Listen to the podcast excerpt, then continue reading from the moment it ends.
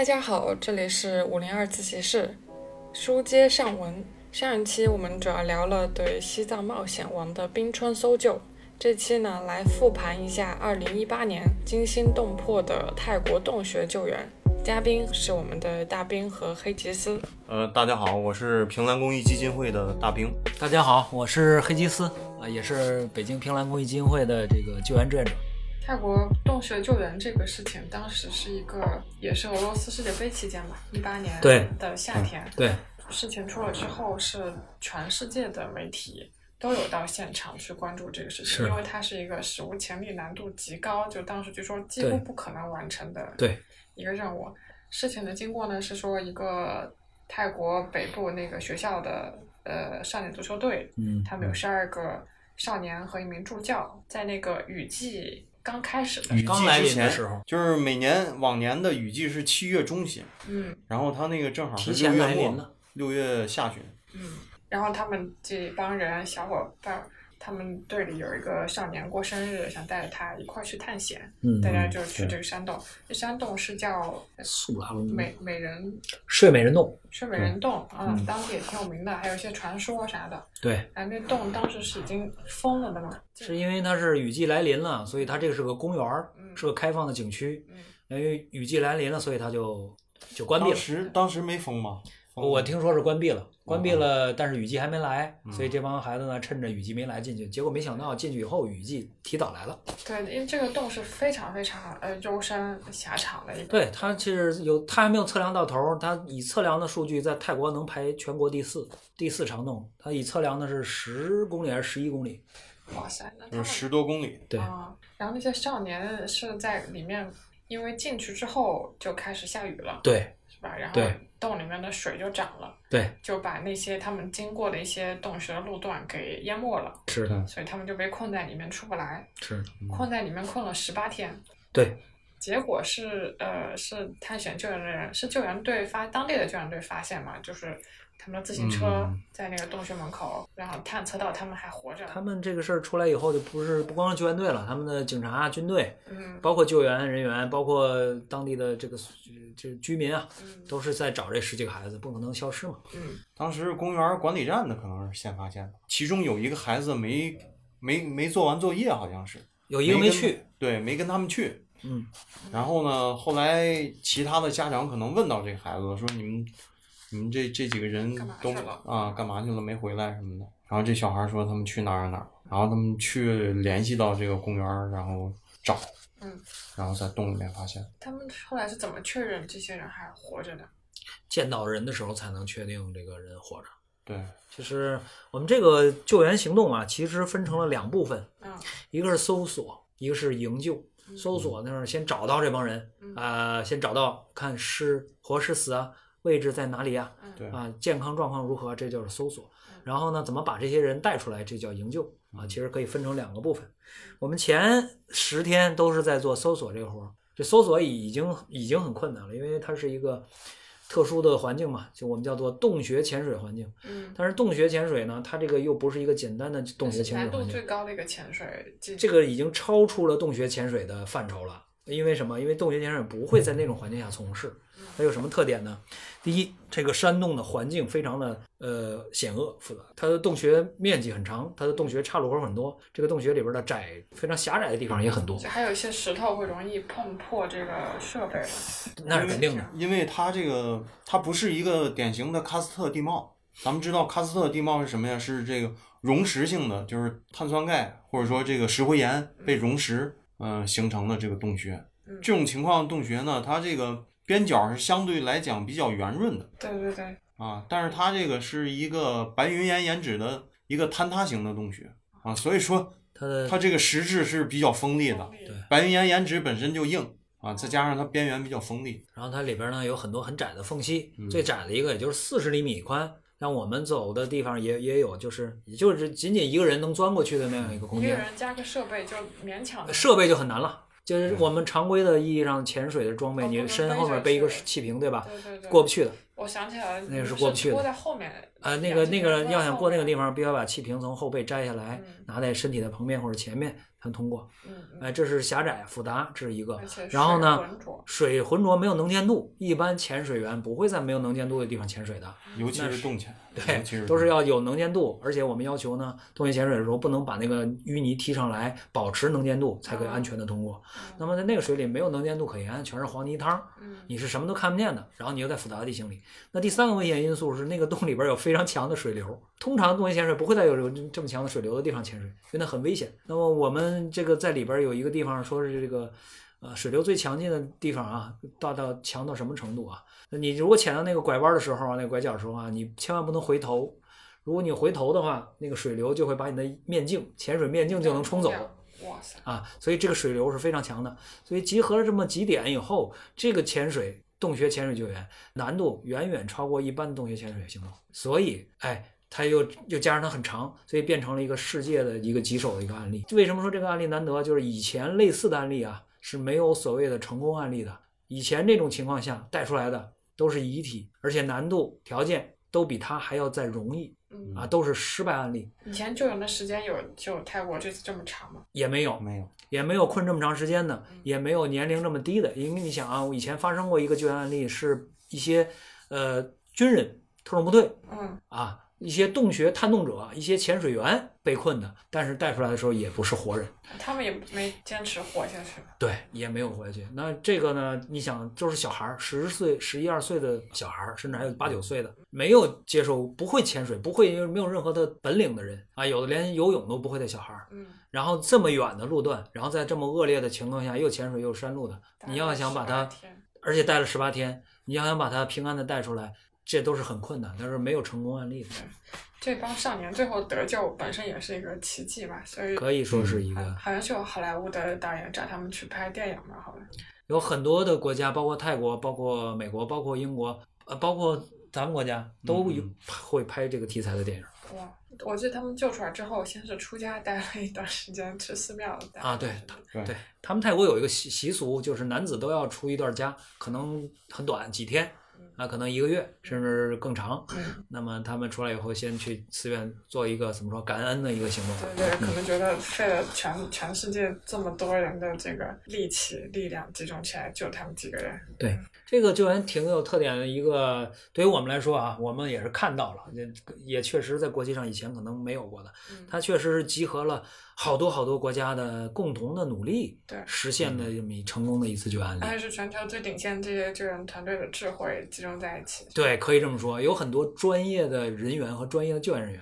比如说我们这次参与的，呃，我们中国也派人了，就我们我们也去了哈，嗯我们也是比较有洞穴绳索方面经验的人员。嗯那么有一个美国的专门从事救援的特种部队，啊，美国空军的伞降搜救队，这个在全世界的军事的救援力量里面来，他们应该是排第一的。他们是专门的管救援的特种部队，他们一般来说是救这个军事人员的，比如说敌方号称号称是救特种部队的特种部队，啊，就是他们是一个世界官方就是军事里面的领域的最最专业的人员啊。那么还有什么人呢？就是一些国际的洞穴潜水的专家，这些专家是真正的最厉害的专家，全都是世界纪录的保持者、创造者。什么那个是洞穴潜水时间最长的，那个是距离最远的，那个是洞穴潜水距最深的世界纪录保持者，这些人凑到一起，所以可以说是这个精英啊，都是一些经验。我我们不不包括我们啊。你们当然也是的。啊，我我们主要是跟他们学习啊。而且当时其实呃是有过不同的方案的，就不仅仅是洞穴潜水这个方案，就有过从山上打洞那个方案。有有，最后都否决了，还是只选择了这个潜水，虽然难度也极其高。这个相对来讲，这个更容易实现，这个更容易实现。也有人出主意说，这么危险，把他们在里面养几个月行不行？养几个月不是说不行，但是说你想，你养这一段时间，你不可能让他们在里面独立待着，对吧？你可能不断的要往里送给养嗯啊，不断的会有人进出嗯。那你这一段时间，这一段进出的人会不会出问题？也会出问题。嗯，对吧？这个其实我们不是说选择了一个方案而放弃了其他方案，是当时能想到只可行有可行性的方案都在同时进行着。嗯嗯我们有很多方案，有很多想法，包括你说打洞，嗯还有包括就是我们那个朋友的救援队，就绿洲救援队，去在他们在现场执行的任务是什么呢？寻找天然的洞口，能跟洞道连接的。他们在山顶上看到有洞口呢，找到有洞口，用用绳索下去，看看能不能跟底下通道连通。嗯，这也是一个方案但。实际上都没有成功。啊，对，我们是所有能想到能实现的方案同时进行，哪个能成功嗯就按哪个去算。这个救援是现场都是这样，都是没有什么确定的啊，就是你一切每天都是未知的。呃，哪个方案能不能行，你也不知道，能试的都试一试但要是真的从山上打洞，是不是不能确认位置啊？啊，那是肯定是的。肯定是这个最大的难度，第二个打洞方案就就是设，备设备怎么上去，哦这也是个问题。你往哪儿打呀？你都不知道孩子在哪儿，怎么打？而且也怕打中之后，就是底下塌方了。对对，也有这种考虑。然后你们在这个救援里面开始，大家整个团队振奋起来，开始救援，也是因为首先有一个潜水员发现了这一对少年，是一个英国的，两个英国的这个洞潜对，两两个两个英国的潜水员，我们开始在没有找到孩子的时候，我们的行动都是搜索，嗯都是搜索行动。我们所有的人，现场可能好几千人的努力，都是在推进、推动走在最前面的这个潜水员去搜索、去哦去找孩子。那么经过我们几天的努力啊，当时环境也是很有意思的，一天一个样儿，一天一个方案，一天很多方案。我们开始的时候，大家可能没有什么明确方案，然后后来这个到我们提出了一些很好的方案，到我们所有各方的这个救援队去执行，到最后得到了一个好的结果。嗯，这个都是很有戏剧性的。对我我有看那照片儿，就是那地方，就山洞门口也是土也挺泥泞的，然后 各国搭的那个帐篷，对，嗯不同国家救援队都在那边，就是设备啊什么，团队可能还还摆个作战图在那儿，对，然后还有泰国的一些志愿组织就负责每顿饭，对，嗯，挺有意思的。那个救援是一个，呃，从各方面来讲，都是一个挺独特的一次救援，就是在在别的现场以前以后呢，也都没有遇见过。嗯有很多方面哈，一个是救援行动，咱可以详细说啊，很复杂。嗯那个在其他的支持方面，那泰国政府应该说给了最大的支持。嗯，有这个国王国王的御用后厨的一个团队到现场专门给你做饭。那现场是这个有点共产主义啊，按需分配，现场一切东西都不需要都不需要付费啊，嗯你需要什么你直接拿就好了。那嗯么吃的、饮料、生活用品、内裤、袜子、啊各种电池啊，饭你只要饿了，随时都有人给你现场做饭，你随时吃就可以了。嗯到后期还有理发的、还有按摩的、洗衣服的 等等，你需要的都有志愿者都，在现场都能解决，都都能解决。现场那个就是当地的按摩的这个志愿者也会过来，来来，我给救援人员做按摩、做理发当然等等的。我们好像没没咱没体验过，就是我们也没没也不需要。怎么说？我们没有那么辛苦啊。这个他们当兵的会就是会扛一些大的物资嗯进出洞，那个都是体力活。嗯然后呢，从救援来说也是很系统。为什么这次救援我们也是一个学习的机会？对对，说你们参与的那部分，呃，对。然后呢，你看你说现场作战图，这次我们学习到是这次现场的这个协调指挥啊，是由美军的这个伞降 PJ 部队、伞降搜救队来实施的。他们和泰国的这个海军联合做一个指挥协调。嗯啊，因为美美军和和我们和澳大利亚救援队，我们都是国际的救援队，包括那些潜水团队。那么要协调国际救援队呢，就这个角色就由美军来进行了。那么我们也看到了美军特种部队的一个作战的习惯和风格，真的我感觉跟我们在电影里看的是一样的。对啊，每天早上会开一个简报会，会把情况给你交代清楚，地图也好，任务分配好，然后呢介绍情况一二三，然后呢问哎你有没有问题？你有没有问题？嗯没有问题，好，我们几点几点开始执行。这 就像我们看那个电影里是一样的啊，原来美美军确实是这样去操作的。他那团队会共同商讨一个意见吗？还是说会决策？会会会，我们美美方救援队会派代代表，每天晚上会一起开会来商讨第二天的方案。嗯哎，定了以后，第二天早上开始出这个具体的执行计划，嗯然后分配任务，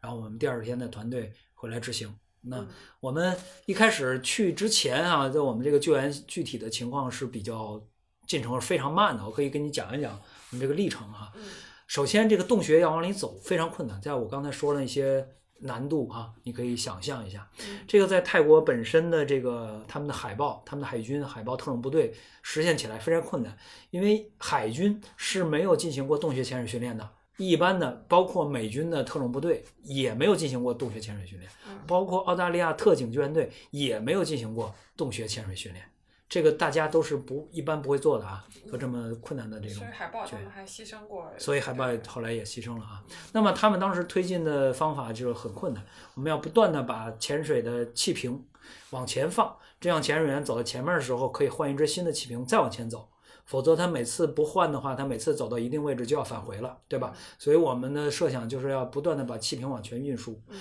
那么开始的时候，我们刚到现场的时候，这个就这个运输的方案是什么呢？那就是一个人尽量尽可能多的携带氧气瓶，嗯一个人往前走，嗯走的尽量远，然后把气瓶放在那里，然后用剩下的气返回嗯。那么这个当时的这个效率是如何的啊？一个潜水员最多最多了，他携带四个气瓶，他携带四个气瓶走到尽量远的地方，放下气瓶再回来，他自己要用多少气呢？他自己要用两瓶半的气，嗯，啊两瓶半的气，也就是说，他走最远，他带四瓶，只能留下去一瓶，这个时间是多长啊？九个小时。一个成熟的潜水员冒着最大的风险，花九个小时，只能送进去一瓶气，这是瓶能送到最远的地儿吗？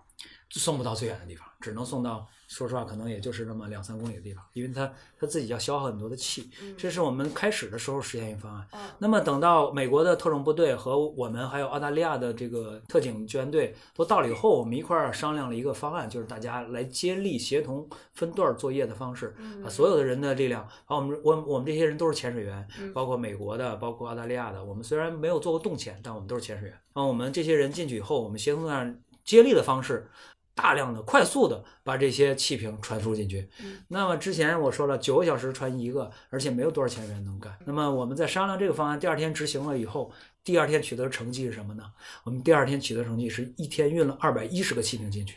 就是把我们基地现有的所有的气瓶全都运进去了。然后呢，呃，把所有的物资也全都运进去了，绳索呀、器械呀，甚至包括盒饭呀什么的，啊全都通过我们这种方式，大家协同作战的方式运进去了。这个我补充一下啊，从洞口到足球队中间的那一段路程，它是呃有一个波浪形的起伏的，就是是你们会在有一些没有被水淹没的段，就设置几个放物资的点，对就可能总共总共多少米？几百米？应该是两千米吧。哦，在两千米的这一段这嗯个隧道里面，会有三四个、那个我们我们主要十是三个吧，十三个。呃，那那个十三个点不是都是存物资的点，啊我们主要的一个存物资的是三号站 Chamber Three，、嗯呃，最大的物资摆放点是是三号点，三号点到洞口两公里，但是三号点到小孩被困那个地方还有两公里啊啊，大概是大概大概是这样一个距离吧，好像。然后我们要把那个大量物资运到三号点去，这个不是一直在潜水，它是有少量的潜水，就是前面这一段路啊是少量潜水，当然很多的是在崎岖和趟着水走，还有就是崎岖的山路，嗯洞穴里还有一个山，那个山里边全是烂泥，特别的滑。然后呢，你有的坡度也成很陡 Chamber Two 那个位置，对，因为它坡度也很陡，我前面说它是坍塌型洞穴，所以说你想这个坍塌成一个山，一个什么状态？全是乱石，基本上又爬的，又钻的，什么就是各种情况。我们开始的状态很惨的，你知道吧？要带着潜水装备，你要本身背着气瓶，你要扛着气瓶，你要带别的气瓶，然后在那个山上要要走，要要翻过这个山，把气瓶运到对面去。那个山有的地儿不好走，你需要攀岩，非常非常困难。那个就全是烂泥，特别滑，你可以想象大雨浇过的那个泥地一样。所以我们后来就改变这种情况。那么我们去做，我们进去做的工作呢，就是发挥我们的特长。那么跟泰国的军方也表明了一个我们的能力和我们所携带的装备，那个绳索装备。嗯所以我们后来呢，协助这个泰方的这个泰国的军队啊，在里面架设绳索运输系统。嗯那么在翻那个山的时候，就不需要人再扛着气瓶翻那个山了。嗯我们架了一条溜索，山顶上用一个平溜索，那边用一个斜溜索，所有的气瓶在山顶上就可以从通过溜索和绳索拉力的方式，嗯就可以把气瓶运到山顶，再运过翻过这个山了，就不需要人扛着那个气瓶了，节省体力了。节省体力，加快效率，人行也很慢，也很累。最后人出来也是通过这个绳索然后运输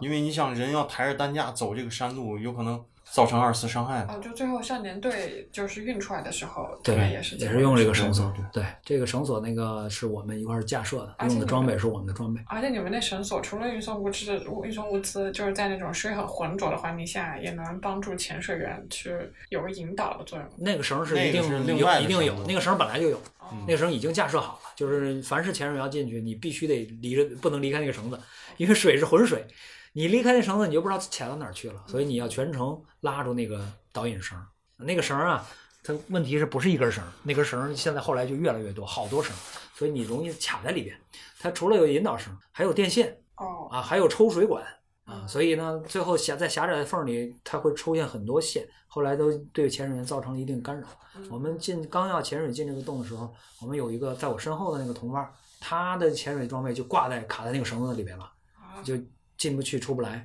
最后折腾好长时间呢，他就退回去了。嗯，退回去了以后，又重新再一次进来以后才进来。就是当时是一边抽水一边推进的这个。是，我是在这个进入 Chamber Three 的时候，然后它是一块斜着的岩石是往上的，然后旁边呢是水管。理论上正常的这个线路呢是从水管的右侧这样上去，然后我呢是从左侧上，结果呢上到那个位置就越往上越窄，越往上越窄，然后就给我夹到那儿，然后我就没办法就往下退，啊，退出来，然后爬到这个管子的右侧，然后再上去。复盘也是觉得好精彩。嗯。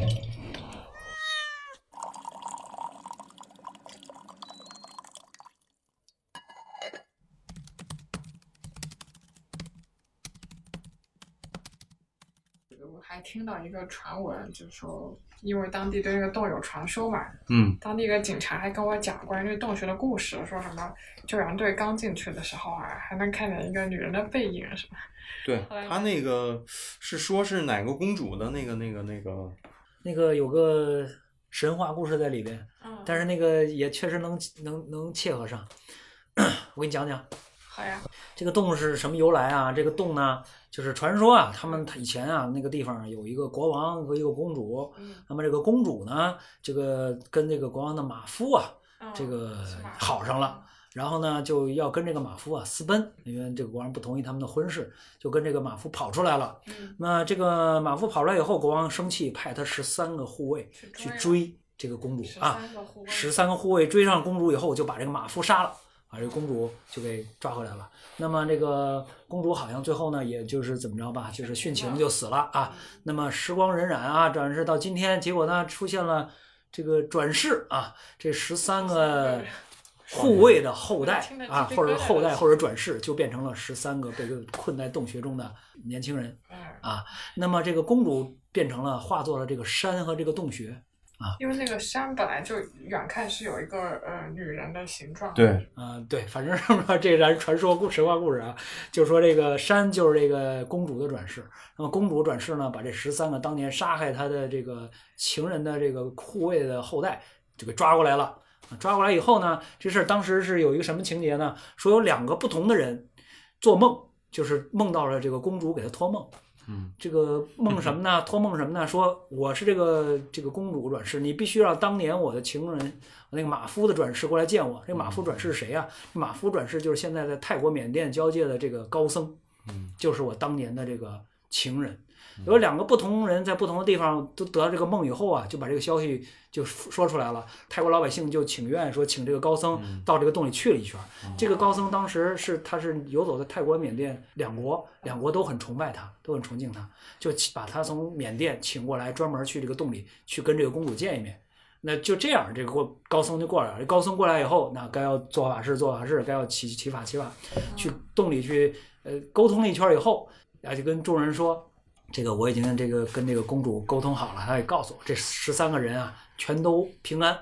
然后呢，最终他会他放他出来的啊，有这么一个流程。那么这个高僧来以后，神奇的事发生了啊，真现实中真是比较神奇的事儿。他来之前天天下雨，这个高僧来了以后，七天之内没有下雨，也正好给你们救援的那个黄金时段。给我们打开了一个特别好的时间窗。嗯呃，还真是要靠它这个时间窗，因为自从这个高僧启法以后啊，这个水位是一天一天的下降，因为它没有下雨嘛。嗯我们之前的状态是什么啊？我们之前状态是要规定好撤离时间，然后一旦有紧急情况，就是上游一旦下雨或本地一旦下雨，水位随时可能涨，我们在里面救援人员随时会有危险，所以只要一下雨，水一涨，我们的人员就必须马上撤出来。我们当时是这种状态。那等它来了以后，我们每天不用担心什么时候撤出的问题。那个水位呢，也是一天天在降。我们开始要进去，还要潜水进。等再过几天以后，我们就是游泳进。再过几天，我们就趟着水进，就是达到这种效果了。所以呢，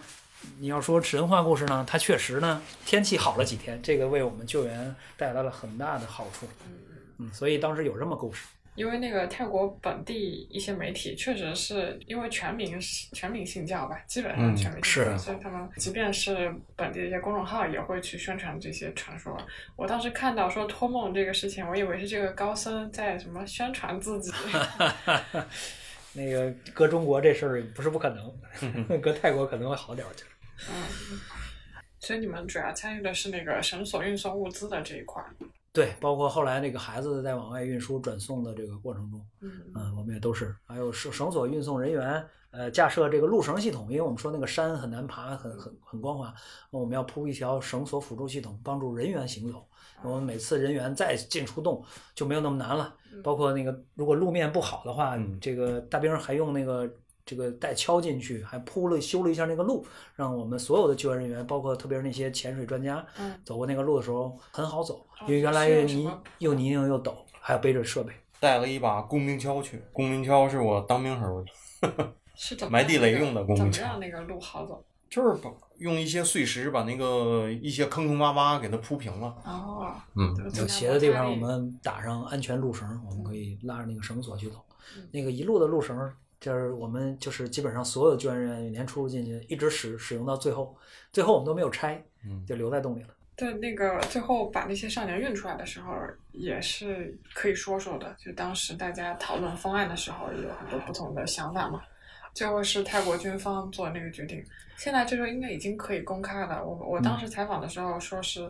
因为有伦理问题，所以不愿意公开嘛。对，当时是保密的，嗯，因为什么保密啊？因为他们对这个方案啊没有没有信心，就是有可能会造成带来失败。那带来失败的话，我先不说细节，对吧？然后要不然可能会招来这个质疑。其实，在现场是有好多方案的，包括当刚才大兵说了，说有人提议说，我们可不可以把他们就放在雨季以后再再等水退了，让他们走出来，这样更安全，等等等。就是说马斯克也去现场，马那个、哦，对对对，带了一个什么东西 Space 公司的那个马斯克嗯，他让工程师去研究一个舱，一个密闭舱胶囊哦哎，就是假如说拿一个潜水舱能把孩子运出来，对对就是类似的方法。包括我们在现场还有两个中国的，就志愿者也不算，就是从我在家家里想了一个好方法，哦我一定要现场告诉你们，你们用这个方法可以把孩子救出来，这算志愿者吧，或者算热心人过来提建议的也有无数种方法嗯，只要可行我们都会去用，但实际上那些方法是不可行的，因为环境不允许。嗯我们说了，最窄的地方四十厘米，那个舱已经超过四十厘米了。他们都不了解洞里面实际的情况。对对而且它不是洞道有的地方是急了拐弯它那个舱如果是一个，嗯、你说最短也得一米五吧，它一米五一个硬质的一个一个圆筒状的东西，你想怎么可能拐过这些洞道？所以有很多方法呢不现实，最后我们就是选择了，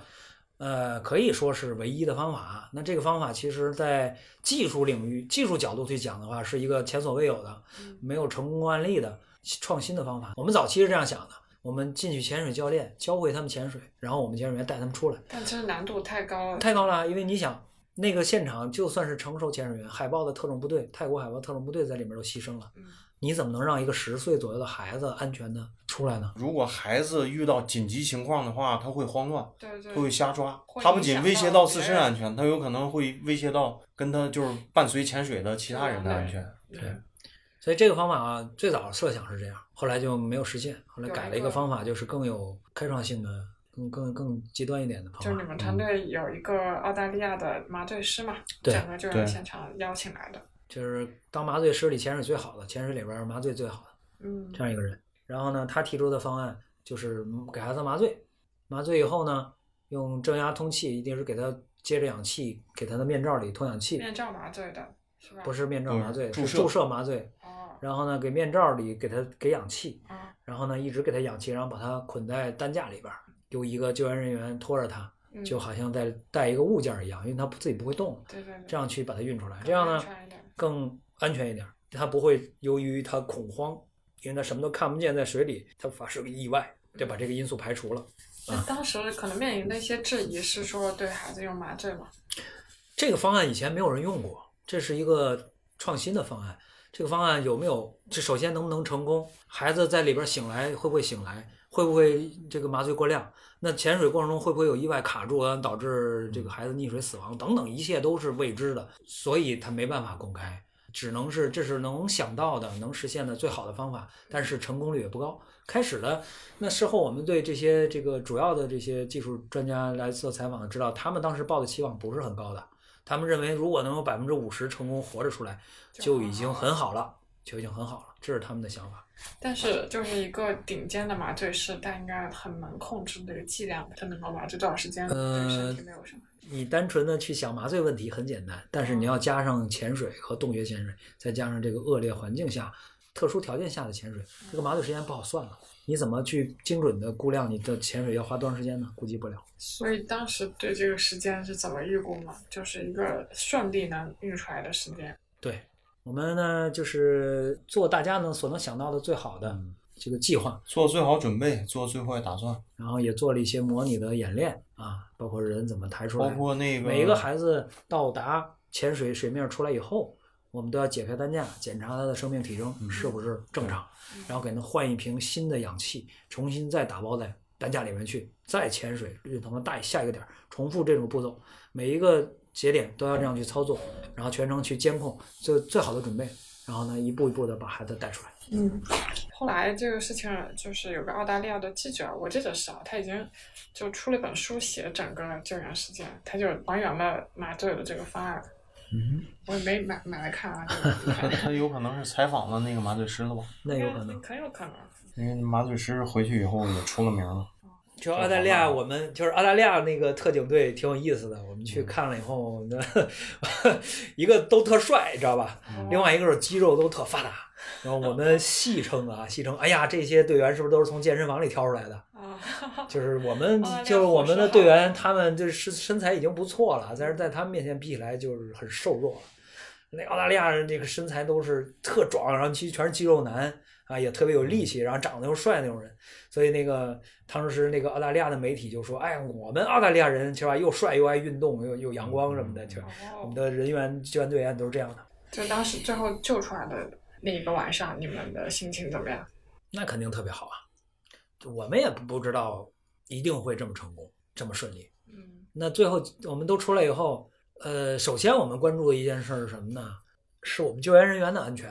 就不光是我们几个，我们几个说实话我们还好控制，我们比较担心别人，因为之前出过那个泰国的海豹的牺牲的事儿，他们本国的事儿他们会把最危险的事儿、最辛苦的事儿让他们自己人去完成。嗯本来那个牺牲的人员那个工作路段，我们第二天要去，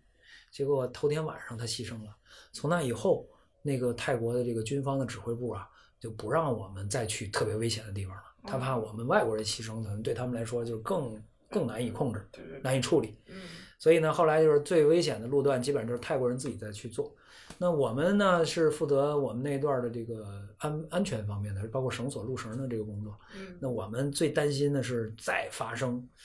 救援人员牺牲的这种情况。嗯那么我们是最后一个最后一批撤出这个洞穴的人，那我们负责路绳系统，嗯所有人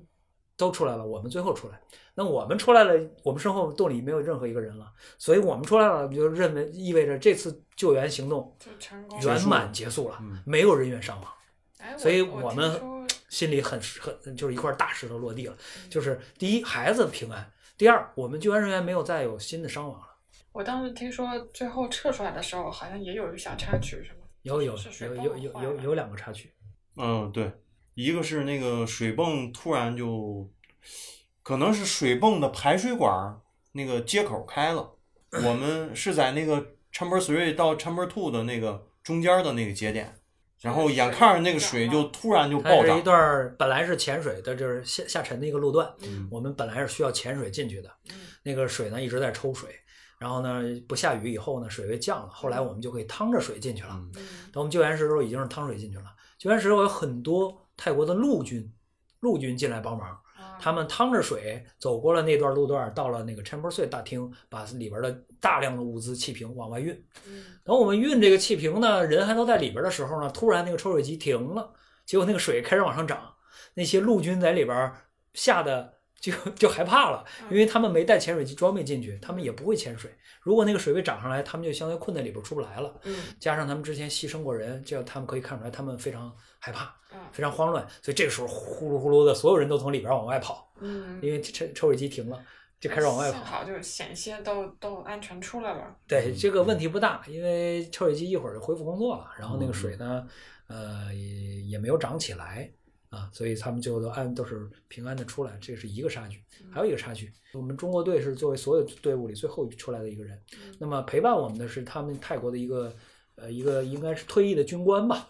一个老军官，呃唯一一个泰国人陪着我们，我们这个小组再往回走。那么走到最后一段路程的时候，是有一段呃本来是潜水，后来是游泳就可以通过的路，但是那段路呢墙壁上也拴着绳子，我们游泳的时候嗯拉着那个绳子往前游。嗯啊那么游到最后的时候啊，那么多天，那么多人次用这个绳子都没有问题，在最后一个人游过这段路的时候，那个绳子终于磨断了啊，正好是那个泰国的军官，嗯，泰国的老军官，很大岁数了，是一他是有个帆船教练，是一个帆船教练，但但是呢不会游泳。是一个不会游泳的帆船教练。然后呢，他当时走在最后一个，他拉那个绳子最后的一段的时候，那个绳子断掉了。然后他在里边不会游泳，他又没有穿救生衣，在那扑腾。哎，在那扑腾，这出现了一个小小的意外，但是很近，离那个我们的岸很近了。当时就一块儿就把他带上来就带上薅住了啊嗯，这是最后一个有惊无险的一个事情。就这么多巧合，怎么这么感觉神神叨叨的这地儿？这个我们那个呃执行最危险、最艰难的那个潜水路段，大家都出来的任务的那个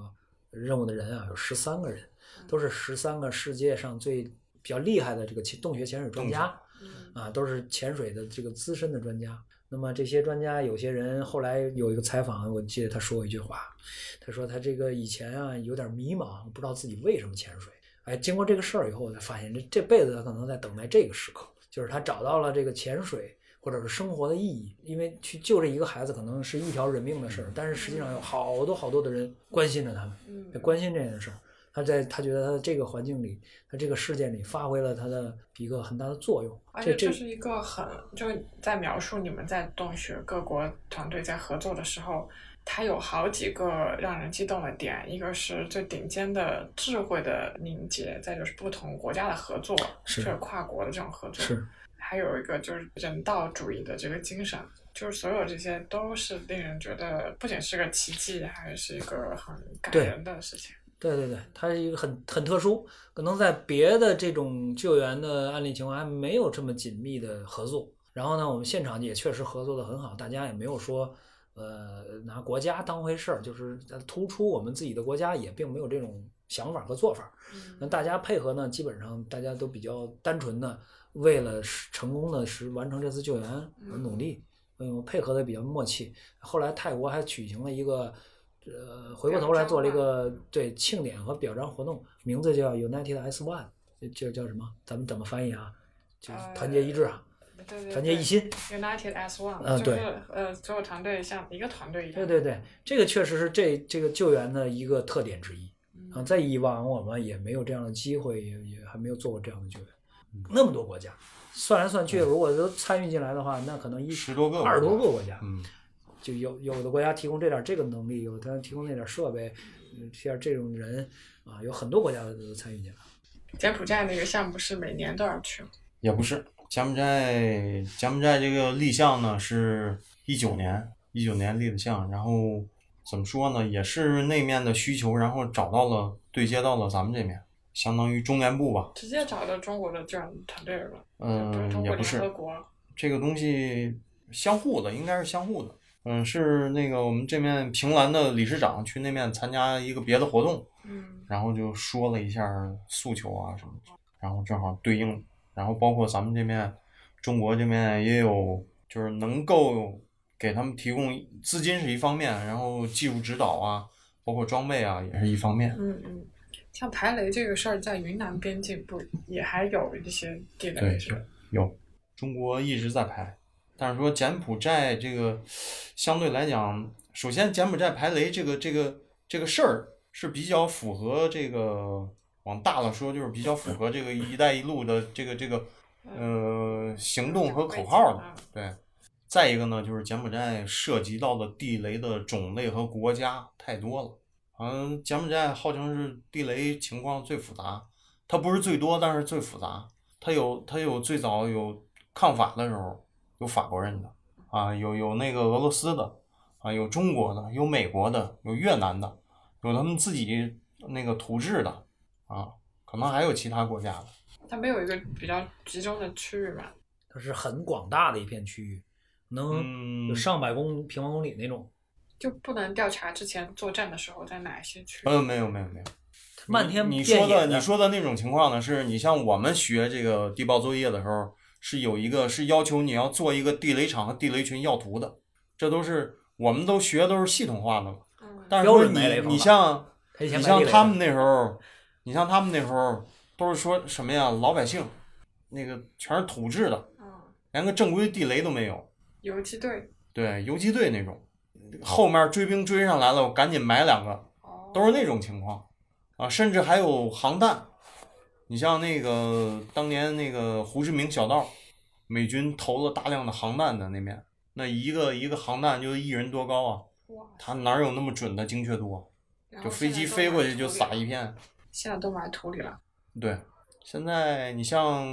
去年七月份儿它发洪水的时候，我们当地的那个排雷队伍就天天冲出来的地雷就就捡不完，就别说排雷了。就是说你一发洪水以后，它地形地貌改变了，嗯，改变了以后，它裹挟着这些地雷就发生位置发生位移什么的。以前我这块儿地地或者我已经排发生撞过雷了，没雷了，大家可以安全的生产作业了。嗯，结果过两天后水又冲过来几个，然后你一进去一种田，或者它的这个状态改变了，本来是立着的，它一发洪水，哎，平着了，正好踩着就会炸。要再展开聊的扫雷可以又可以聊一起。嗯，但是咱们这个项目呢，可能这个项目项目执行是一块儿，那项目推广呢，在因为我们筹资是从国内嗯啊，我们因为没有在柬埔寨注册，是不允许你在柬埔寨做这些筹资，而且柬埔寨也没钱，你筹不上来。但是在国内这块儿呢，你做筹资，可能国人对这个东西，我中国这个云南这雷还没拍干净呢，我还管你柬埔寨，嗯基本上都是这种心理。不光是说柬埔寨排雷的事儿，我们其他的项目，包括那个黎巴嫩难民救助啊什么这些，在国内筹资都是没有想象的那么对，这个国国内也会一个个普遍的想法嘛，就是啊我们国内还有那么多穷人呢。嗯对这这就是我我最后要讨论的一个问题，就是你们的这些呃救援设备、人力投入，然后所有这些活动的费用，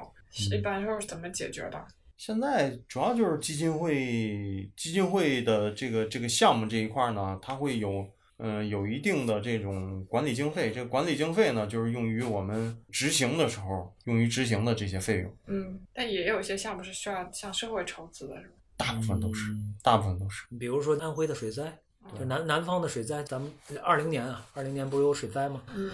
那我们想去，我们也要去参与救灾。有很多人，就我们没受灾的老百姓，我们就要捐钱给他们，嗯要帮助他们。嗯那这个钱并不是说都买了吃的喝的，嗯，对吧？那我们就算买了吃的喝的，得有人去运出运运到送到他们那儿去嗯啊。那到现场还有有些人被困，还有一些人需要转移，那我们就要做这个事儿。那这个钱就是社会上的募集来的资金。嗯嗯那这个肯定不是靠我们个人的能力了，我们个人也也可以说没有多大的能力。啊，而而且个人募是不合法。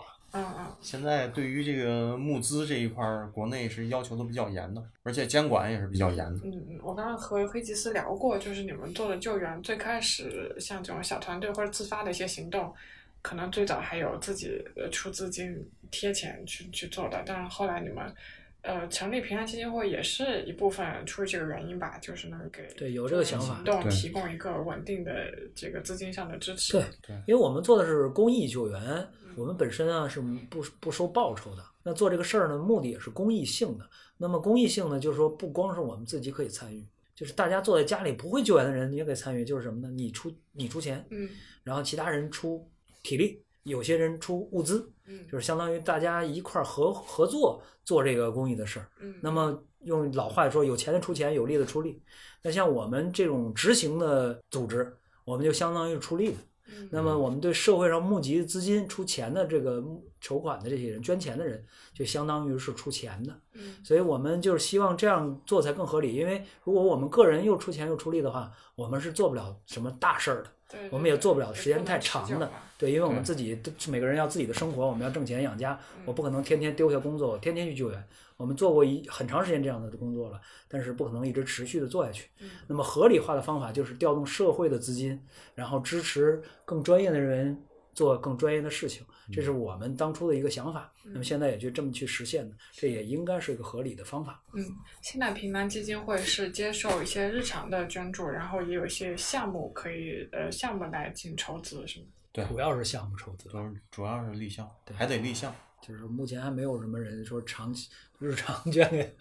还没还没有。你们现在这个团队就专业到什么程度？就是我们是救援方面说地震救援、灾害救援、呃绳索救援、山野救援、洞穴救援、水域救援、潜水救援，大概是从救援方面是有这些领域和种类啊。嗯呃相对来说，不能说说有多么多么先进啊。嗯首先跟国际上来说，还是还是有差距的啊。在国内来说，应该是还是说比较好嗯啊。你说我怎么去描述这个问题？我可能没办法很简短的给你描述清楚啊。在民间民间救援组织里面，我觉得我们这个团队经验是比较靠前的。做的比较。嗯，再一个就是理念。嗯，我们因为平兰这一块儿呢，不专注于说国内的这种事件和灾害啊，国际上，嗯，现在说实话，一个队伍想要走到国际，嗯，不是那么容易。嗯啊，走走到国际，说，嗯，想让这个国际听到你的声音，也不是那么容易那肯。定但是国家层面也得认可你们。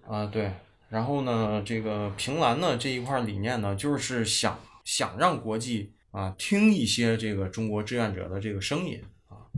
让别的国家呢多了解，国际社会多了解中国志愿者。对，其实从平兰来说啊，平兰不是一个只做救援的一个组织。嗯我们那个组织的这个定义定位啊，我们是处理人道危机。这个人道危机救援只只是人道危机其中一个。那你说难民营算人道危机？绝对算。我们的定位是什么？我们就是平兰基金会啊，已经超脱于我们原来所参与的中国民间公益救援队这样一个思思维思维范畴了。我们要做的事儿不是民间公益了，我们是要做国际人道主义。而且我们说实话，就是我们这个组织的想法啊，是想在国际上呢，更多的展示中国民间的声音和力量，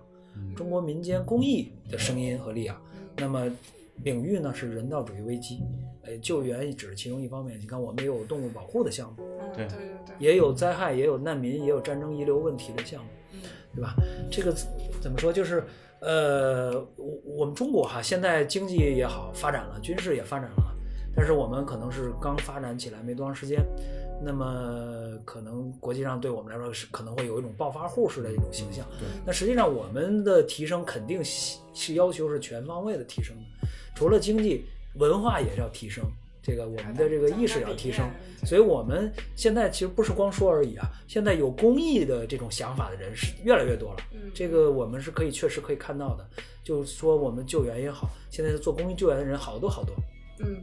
做公益其他方面的人也有很多。我们现在逐渐哎，逐渐有了这种公益的意识了。那我们也是，呃，要把我们这个这个大家老百姓的这些想法和发展的趋势，在国际上有所展示。对就是我们呢，作为国际的这个呃窗口呢，接触的比较多，嗯所以我们也希望在国际上的这个给中国这个民间中国公益人，哎，展示一个形象，或者提供一个展示的窗口，这是我们基金会的一个想法。啊，这个也超过超过于这个救援了。挺重大的。嗯啊，嗨，而且今年今年这个平兰计划在日内瓦要设立一个办公室啊，就是参会发声，主要就是在联合国参会发声。对，就是让大家国际上知道，我们中国也有公益人，中国也有志愿者，并且我们都曾做了什么事儿，我们已经做过什么事儿。就平南基金会这个团队，它不仅是有特别多不平凡的这些经历可以聊，然后本身的传递出来一种很有意义的一个新的民间的力量。是嗯，然后有机会的话，当然希望以后可以做更多期聊你们这个团队的一些故事、一些内容。那没问题。嗯，那感谢两位嘉宾，我们这一期的节目就聊到这里。好，谢谢。啊。